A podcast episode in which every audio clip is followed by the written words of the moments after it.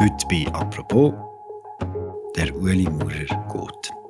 Ja, geschätzte Damen und Herren, ich habe heute Morgen meine Partei, jetzt meine Kolleginnen und Kollegen im Bundesrat, die Nationalratspräsidentin und meine Kader informiert, dass ich auf Ende dieses Jahres aus dem Bundesrat zurücktreten werde. Er ist über 70 Jahre alt, so alt wie kein Bundesrat seit einem Jahrhundert. Fast 14 Jahre war er im Bundesrat, als Verteidigungsminister, später als Finanzminister. Und jetzt hat er genug. Der Uli Maurer hat seinen Rücktritt auf Ende Februar angekündigt. Wir widmen das apropos im abtretenden Finanzminister und seiner teilweise recht spektakulären politischen Karriere. Eine Karriere, wo man auch die jüngere politische Geschichte der Schweiz ablesen kann. Und zwar machen wir das mit Christoph Lenz. Er ist langjähriger Bundeshausredakteur und arbeitet heute als Reporter für das Magazin. Mein Name ist Philipp Loser und das ist eine neue Folge von «Apropos». Hallo Christoph. Hoi Philipp. Christoph, Ueli Maurer hat immer ein recht grosses Tamtam um seinen Rücktritt gemacht. Also besser gesagt, um seinen Niederrücktritt. Er hat gesagt, er bleibt bis 90, bis 100, was weiß ich. Warum geht er jetzt trotzdem? Warum geht er jetzt? Für viele ist es wahrscheinlich eine Überraschung, dass das gerade jetzt der Fall ist, äh, dieser Rücktritt. An der Medienkonferenz hat er gesagt, er hätte noch Lust auf etwas anderes. Es ist nicht ein Ereignis, das mich dazu führt, jetzt zurückzutreten. Ich bin jetzt über 40 Jahre in der Politik, die letzten 14 Jahre im Bundesrat. Ist eine faszinierende Aufgabe, die mich immer noch täglich fasziniert und äh, die ich mit Begeisterung erfülle. Und trotzdem stellt sich natürlich die Frage, was kann, was kann man sonst noch machen oder was kommt danach? Und in den letzten so anderthalb Jahren habe ich einfach gespürt, dass ich noch sehr viel Energie habe für etwas anderes. Und äh, ich freue mich jetzt auf etwas anderes. Er will noch Sport machen oder so. Also ich habe viele Projekte, die ich äh, realisieren möchte. Nächster Zeit wird es vor allem etwas Sport sein. Äh, da musste ich äh, sehr stark zurückschicken. Und man kann ihm das schon glauben, aber ich finde es nicht besonders plausibel. Wenn einer 45 Jahre von seinem Leben der Politik opfert, wenn er sein ganzes Privatleben opfert, wenn er für die Partei und letztlich auch für seine Persönlichkeit so viel investiert, glaube ich nicht, dass man irgend am Morgen aufwacht und das Gefühl hat, ich will eigentlich lieber in die Leute gehen. Ich glaube, er geht, weil er genug hat im Bundesrat, erstens, und zweitens, weil er einen günstigen Zeitpunkt sieht für seinen Wunschnachfolger. Hm, spannend. Über die Nachfolge würde ich sagen, reden wir später noch. Bevor wir jetzt in die Details gehen, was für ein Bundesrat tritt dort zurück, Christoph? Sicher.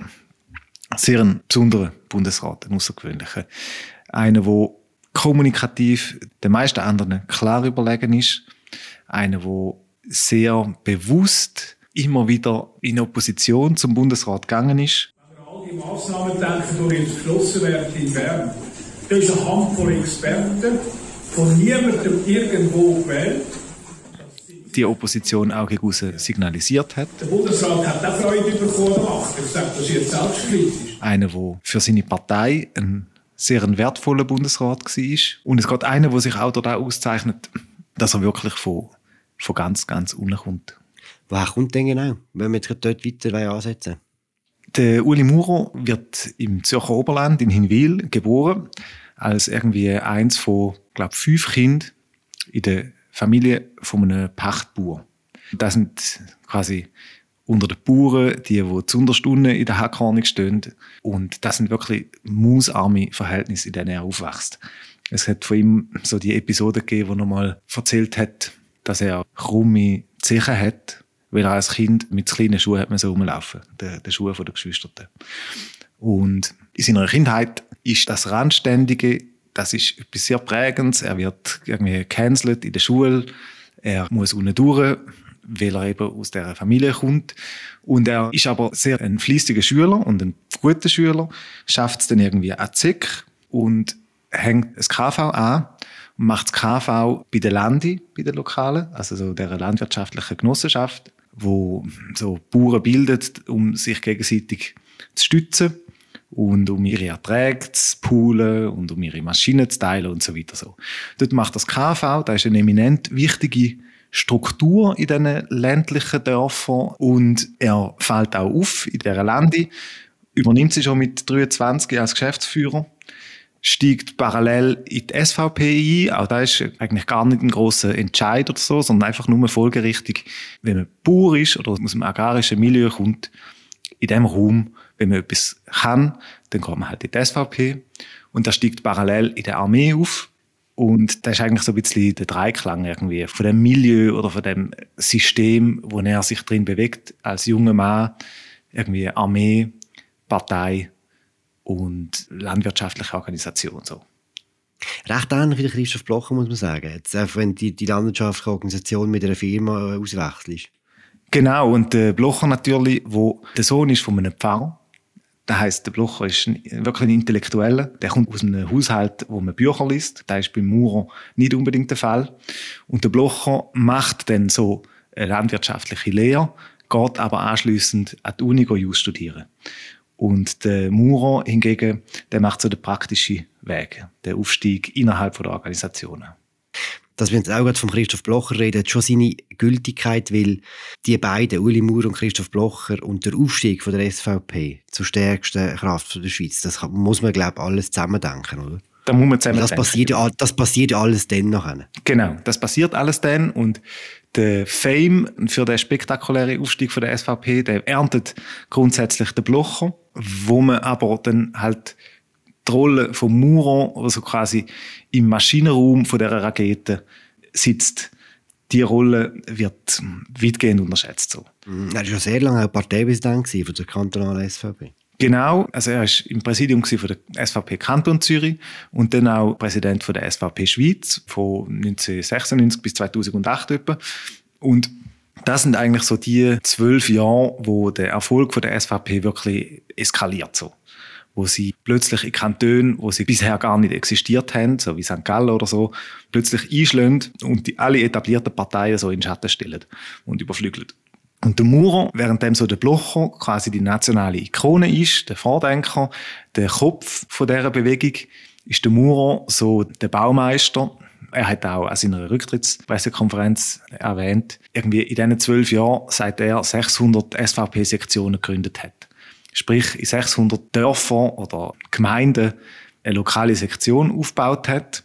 Jetzt ist es möglich, dass der Maurer nicht überall der Erste war, der das Telefon in die Hand genommen hat oder so, aber selbst wenn er nur 600 Mal ist, bei der Gründungsversammlung irgendwie die Leute begrüßen, ist schon eine überwältigende Leistung, wenn man bedenkt, dass er nebendran im Nationalrat war, eine Familie hatte, auch er hat äh, viele Kinder. Es ist wirklich eine große Leistung. Mhm. Das sagen wir heute im Rückblick. Damals, wo es passiert ist, hat die Öffentlichkeit ganz ein anderes Bild gehabt.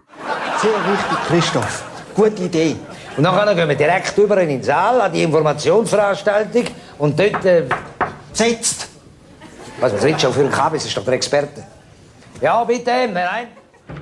Wir haben ja gerade die Karikatur gehört von äh, Victor Giacomo, wo der Uli Maurer nachmacht als Knecht von, von Christoph Blocher. Und darum, liebe Frauen und liebe Männer, möchte ich unserem Präsident Gelegenheit geben für ein Schlusswort.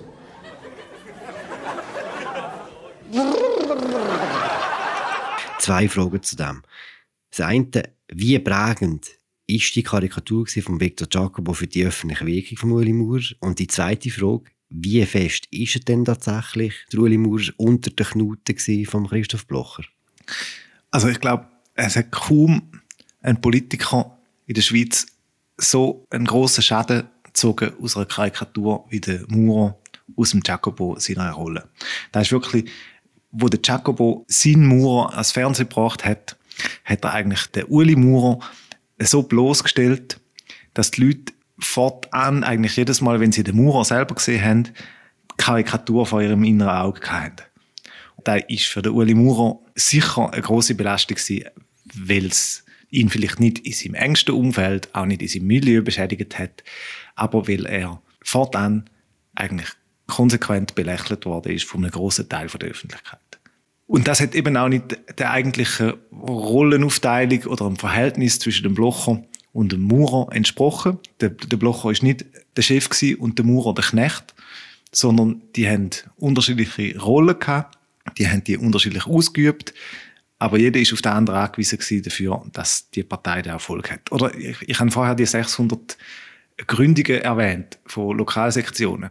Es ist, glaube ich, schwierig, sich vorzustellen, wenn man nicht bei dem Erfolg dabei war, wie anspruchsvoll es ist, eine wachsende Partei zu managen. So.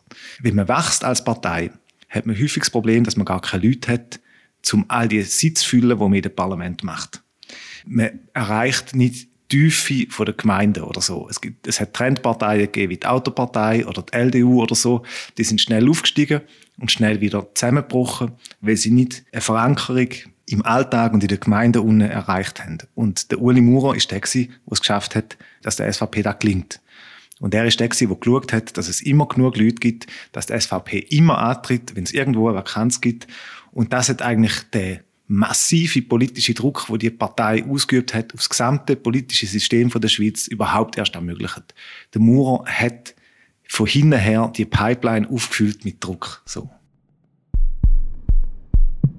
Der 10. Dezember 2003 wird in die Schweizer Geschichtsbücher eingehen. Nach einem an Spannung wohl kaum zu überbietenden Kopf-an-Kopf-Rennen hat Christoph Blocher Ruth Metzler aus dem Bundesrat geworfen.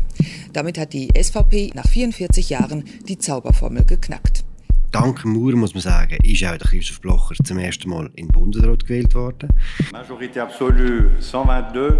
Absolutes Mehr 122 est élu avec 125 euh, voix. Gewählt ist mit 125 Stimmen. Madame Widmer-Schlumpf. Schwanke zwischen Erleichterung und Enttäuschung und Empörung, das werden Sie verstehen. Die Wahl hat nicht verhindern aber nachher, jetzt sind wir im Jahr 2008, ist wieder ein Sitz frei im Bundesrat. Es treten an Christoph Blocher und Uli Maurer. Und weil alle wissen, dass der Christoph Blocher in diesem Moment keine Wahl ist, weil niemand wird ihn je wieder in den Bundesrat wählen, ist klar, dass der Uli Maurer Bundesrat wird. Er hat es geschafft. Uli Maurer ist neuer Bundesrat. Ein Jahr nach der Abwahl von Christoph Blocher kehrt die SVP also wieder in die Landesregierung zurück. Diese Wahl ist wirklich ein Ja zur Konkordanz und dafür möchte ich Ihnen ganz herzlich danken. Ich werde versuchen, täglich den Herausforderungen gerecht zu werden und den, die Erwartungen, die Sie haben, zu erfüllen. In diesem Sinne herzlichen Dank und ich erkläre damit Annahme der Wahl. Hast du das Gefühl, jetzt ein bisschen aus der Ferne, ein bisschen psychologisiert, ist das etwas, was er erstrebt hat? Ich glaube nicht, dass, es, dass er es angestrebt hat. Aber ich glaube, er hat realisiert, dass da für ihn persönlich auch eine Chance ist. So, er ist lang im Schatten gewesen er ist lange der, der belächelt worden ist und hat dann die Möglichkeit gehabt, zum ähm, selber der Große sein. So. Und man muss auch sich vergegenwärtigen, was das für eine Situation war. Ich meine, 2007 hat das Parlament Evelyn Wittmer-Schlumpf gewählt, anstelle vom amtierenden Bundesrat Blocher. Die SVP hat es verrissen, verjagt. Die eigentliche SVP hat Wittmer Schlumpf und der Sammy Schmid dann ausgeschlossen und ist jetzt als stärkste Partei im Land und als stärkste Partei, die es in den letzten 100 Jahren gegeben hat in der Schweiz, plötzlich in der Opposition gewesen, so.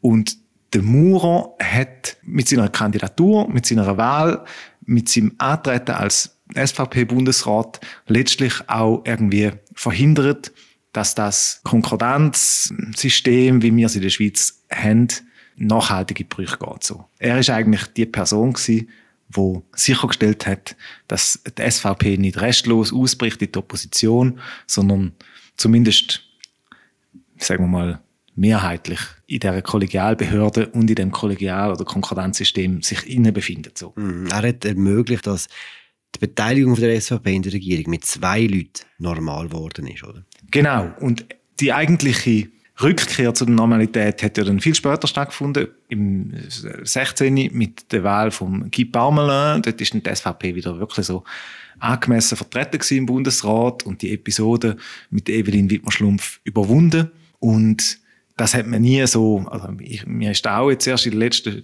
Tagen und Stunden durch den Kopf gegangen, dass der Maurer schon eine wichtige historische Figur ist, weil er quasi mit seinem Antreten und auch mit seinem mit seinem glaubwürdigen Auftreten einerseits als Mitglied vom Bundesrat, andererseits weiterhin als Vertreter von der SVP ein gewisses Scharnier bildet hat, wo das System zusammengekippt hat. So. Du hast von seiner Funktion als Scharnier geschwätzt. Mir würde noch interessieren, sein konkrete Wirken im Bundesrat. Was, was bleibt von diesen fast 14 Jahren Uli Maurer im Bundesrat in Erinnerung?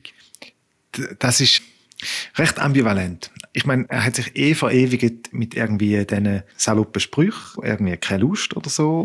Herr Bundesrat. Herr Bundesrat, darf ich schnell? Nein. Keine Lust.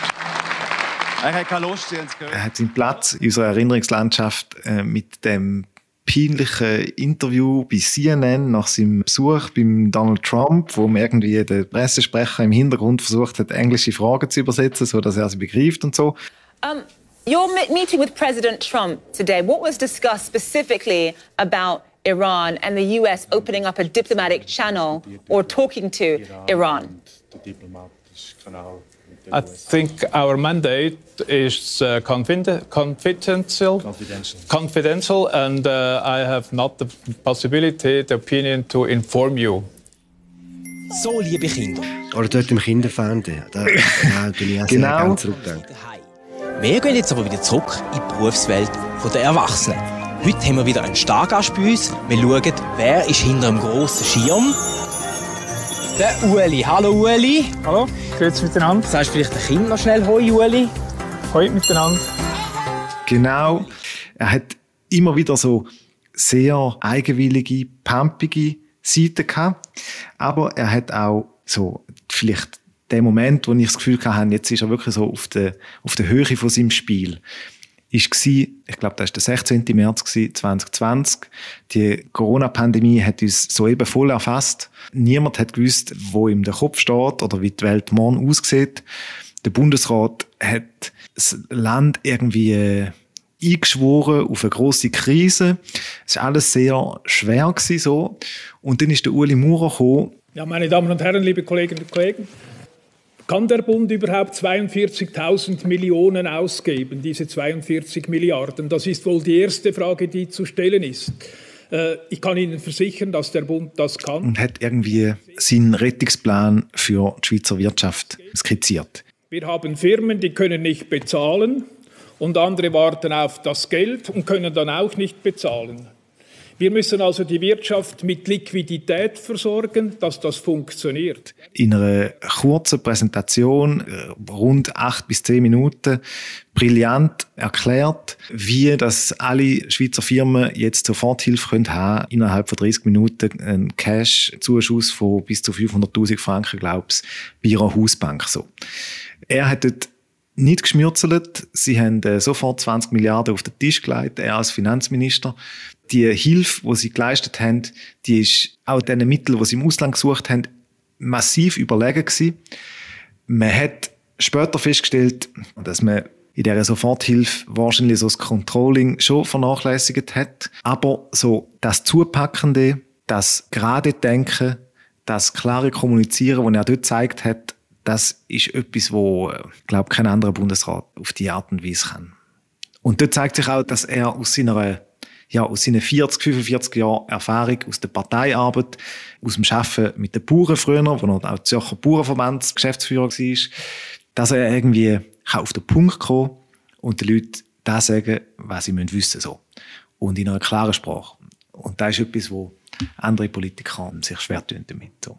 Gleichzeitig hat Corona die ganze Ambivalenz vom Uli Maurer gezeigt. Je länger die Pandemie gegangen ist, desto erratischer sind seine Auftritte geworden. Also es ist recht klar gewesen, dass er äh, häufig eine andere Meinung hat als das Kollegium. Er hat das äh, Dreichlerhemmli angelegt und so.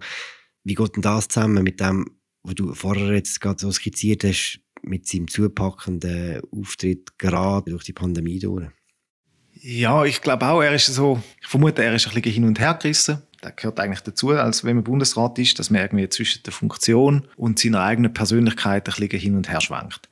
Und bei ihm ist es so, er hat in vielen Momenten, wo es wichtig war, hat er äh, das gemacht, was die Funktion von ihm verlangt hat und hat dann aber gleich hin und wieder müssen markieren, dass er eigentlich die Sachen anders sieht. Und das macht er auf eine Art, wo seine Partei sicher immer wieder freut, wo aber der Bundesrat als Gremium auch beschädigt. Beispielsweise eben so in der Pandemie, wo er behauptet hat, man darf in der Schweiz gewisse Sachen gar nicht mehr sagen, wo er so indirekt eigentlich das Diktaturnarrativ von seiner Partei wie unterstützt hat. Er als Mitglied von dieser Behörde, wo sehr weitreichende Einschränkungen im Alltag so vollzogen hat. Er ist dort immer wieder auch mal so ein Brandstifter gewesen. Und das hat man ihm im Bundesrat verziehen, weil man ihn gebraucht hat. Aber ich glaube, das hat er auch aufgrund von seiner historischen Funktion als der SVP-Hardliner, der Mann fürs Grobe in dieser Partei, wo dann wegen der spezifischen historischen Konstellation plötzlich im Bundesrat steht. Er hat wie die Freiheit, sich können nicht zu machen. Ich glaube, du hast vorher das Stichwort Normalisierung verwendet. Der nächste Bundesrat, wo wir werden sehen aus der SVP, wird die Freiheiten nicht mehr im gleichen Ausmaß sich können nehmen. Einfach, weil wir an einem anderen Punkt sind. Es ist echt schwierig, Erfolg zu messen von einem Bundesrat, von einer Bundesrätin. Würdest du sagen, Uli Maurer war im Rückblick ein, erfolgreicher Bundesrat? Gewesen? Interessanterweise sagt man über ihn so, er sei einer vom Volk, bodenständig, er wisse, wie man mit den Leuten reden oder so.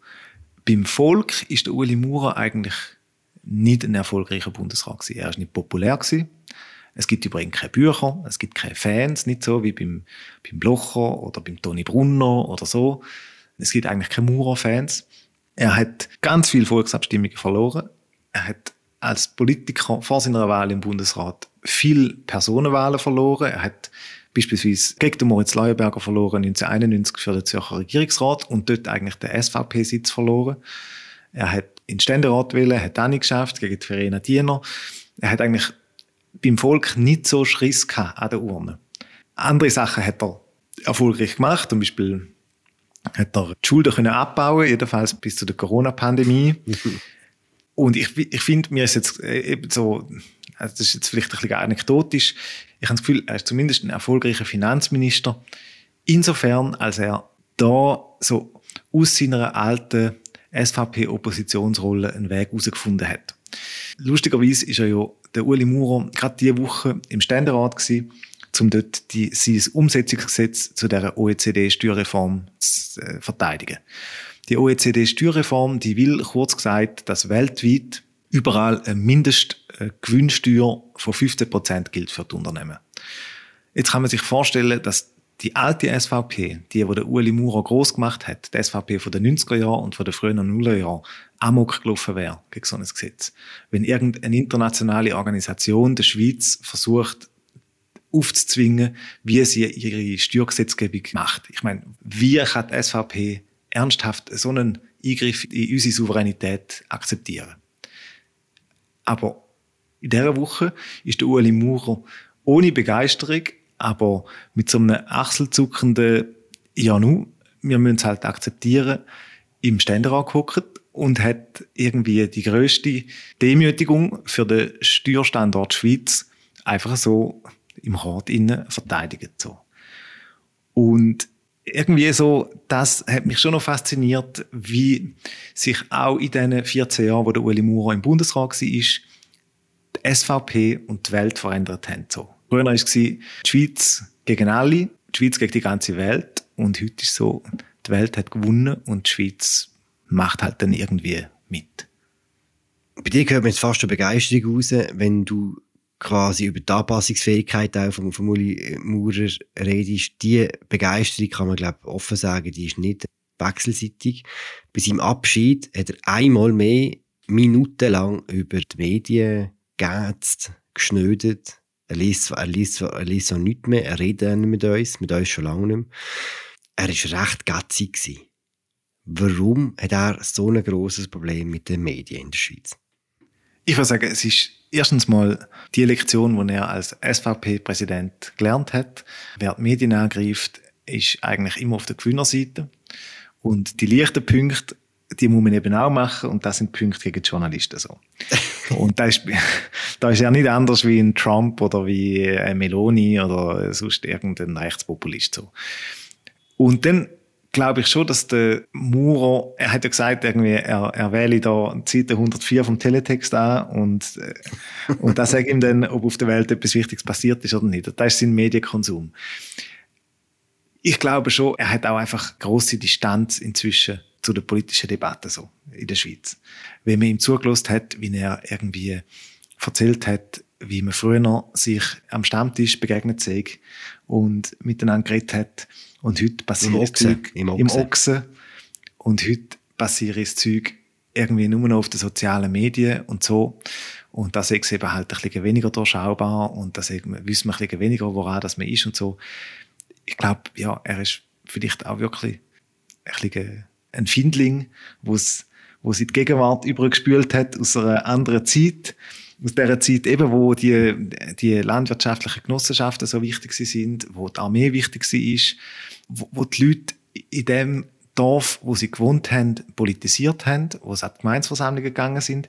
Ich meine, wer heute 600 Ortssektionen gründen wäre ja einfach ein Idiot, weil denken oder existieren die Leute nicht mehr in diesen Strukturen. GLP macht irgendwie ein nationales GLP-Lab, wo dann alle auf Zürich pilgern oder so und da ist quasi so, wie man heute äh, die Struktur von der Partei oder das Parteiinnenleben äh, am Leben erhalten so. Und das ist einfach eine andere Zeit und er kann da äh, sagen, er lese lieber Tolstoi als Tagesanzeiger oder den Zürcher Oberländer oder so. Ja, Vielleicht liest er jetzt auch noch mehr Tolstoi. Nicht, ja, nicht gegen Tolstoi, muss man sagen. Was ich nicht will lesen, sind all die Spekulationen, die jetzt losgehen mit dem angekündigten Rücktritt. Bevor wir enthüllen, wer du glaubst, dass er in der Pole Position sieht, sag schnell, der Sitz von der SVP, der ist unbestritten, oder? Ja, ich weiß nicht, ob der unbestritten ist. Vielleicht gibt es schon jemanden, der den angreift. Aber im Parlament ist klar, dass jemand von der SVP gewählt wird für den Sitz. So. Insofern ist er unbestritten, ja. Okay, dann schauen wir doch, wer dort könnte gewählt werden. Du hast ganz am Anfang gesagt, dass du glaubst, der Zeitpunkt vom Rücktritt hat auch damit zu tun, dass der Ueli Maurer jemanden im Kopf hat, der ihn beerben könnte. Wer ist denn das? Also man hat bei ihm immer gewusst, dass er sehr gut mit dem Franz Grütter auskommt. Da ist der Luzerner Nationalrat, der jetzt irgendwie Stabschef vom Parteipräsident ist, Unternehmer einer von den ganz wenigen Nicht-Studierten, wo es in dieser Partei, den, sagen wir mal, in den, in den aussichtsreichen Positionen überhaupt gibt. Und mit dem hat er sich immer gut verstanden, so, das weiß man. Das könnte einer sein. Und dann der zweite, wo man auch weiß, dass die sich mögen, ähm, ist der Albert Rösti. Gibt es noch andere, neben äh, Franz Güter und dem Albert Rösti, wo du dir vorstellen kannst, wo du glaubst, dass die Chance hätten? Es gibt, ja, es gibt eine ganze Reihe. Eine, wo seit langem am Warten ist, ist der Gregor Rutz. Der kennt die Partei auch gut, ist seit langem im Nationalrat. Der ist sicher genug äh, gefestigt innerhalb der Fraktion. Was wichtig ist für jeden Kandidat, dem man irgendwie Wählbarkeit attestieren ist so ein bisschen, einerseits muss er parteiintern sehr stark sein und irgendwie den Segen indirekt vom Blocher haben. Andererseits darf die Person nicht zu nah am Blocher stehen, weil sie sonst fürs Parlament nicht wählbar ist. So wie zum Beispiel der Thomas Eschi 2015. Und wenn man das Kriterium anschaut, dann würde ich sagen, die beste Karte hat äh, der Rösti. Beim Rösti ist auch so, der ist nicht nur irgendwie ein Gemögiger, sondern der hat auch beste Beziehungen in die anderen Parteien so. Wenn man irgendwie in Bern am Mittag dort Gasse läuft, dann sieht man ihn nämlich zum Mittagessen mit dem Christian Löwra. Noch jetzt, wo der Löwra nicht mehr in Bern politisiert, das sind äh, enge Vertraute. Und das sind Netzwerke, die im Moment von der Bundesratswahl äh, sehr entscheidend können sein Gibt es auch noch Frauen, die Chancen hätten? Ich würde sagen, Esther Friedli ist eine, wo man müsste auf dem Schirm haben. Der Toni Brunner ist so ein bisschen der verlorene Sohn von äh, Christoph Blocher. Und der Lebenspartner von der Friedli, das muss man glaube ich schon sagen. Genau, der Toni Brunner ist der verlorene Sohn und sie ist somit die verlorene Schwiegertochter. So. Ähm. und das ist denkbar. Ich glaube, die SVP überlegt sich, dass es gut wäre, mal eine Frau im Bundesrat zu haben. Das ist jetzt die letzte Partei, die das bisher nicht geschafft hat. Das ist sicher nicht das wichtigste Kriterium, aber es ist sicher ein Kriterium. Und dann gibt's noch sicher der Werner Salzmann, Berner Ständerat, wo Interesse hat. Es gibt Nathalie Rickli, wo in Bern genug bekannt ist, dass man weiß, dass man die könnte wählen. Die hat auch in Zürich keine große Fehler gemacht als Gesundheitsdirektorin. Ja, ich würde sagen, das Feld ist relativ weit offen so. Mhm, aber wenn man Geld wetten dann müsste man es wahrscheinlich auf eine Rösti machen, oder? Genau, ich würde mein Geld auf der Rösti setzen. Ich weiß aber, dass ihm seine Wahlchancen innerhalb von der SVP mit dem nicht gestiegen sind. Christoph, ganz zum Schluss, wenn du in ein paar Jahren zurück an Ueli Maurer denken wirst, was wird, was wird dir zuerst durch den Kopf gehen? Ich glaube schon, wenn man ihn dann historisch beurteilt, dann ist er so wie der letzte von der goldigen Generation von der SVP, wo seinen Abschied gegeben hat. So. Alle anderen sind eigentlich schon nicht mehr in der Politik aktiv. Der Blocher selber, der Bader, Bortoluzzi, Hans Kaufmann, Mörgeli. So die ganzen Schlachtrösser, die haben sich schon länger zurückgezogen. Und der Uli Maurer ist jetzt so ein bisschen der Letzte, der geht. Und das markiert schon so das Ende von einer Ära von der Schweizer Politik. Und in ein paar Jahren werden wir wissen, ob er das Licht gelöscht hat, wo er gegangen ist, oder wie es noch weitergegangen ist. Danke, Christoph. Merci. Das war es, unsere Folge zum Rücktritt von Uli Maurer. Ich habe geschwätzt mit Christoph Lenz, Reporter im Magazin, und wir hören uns dann morgen wieder. Ciao zusammen.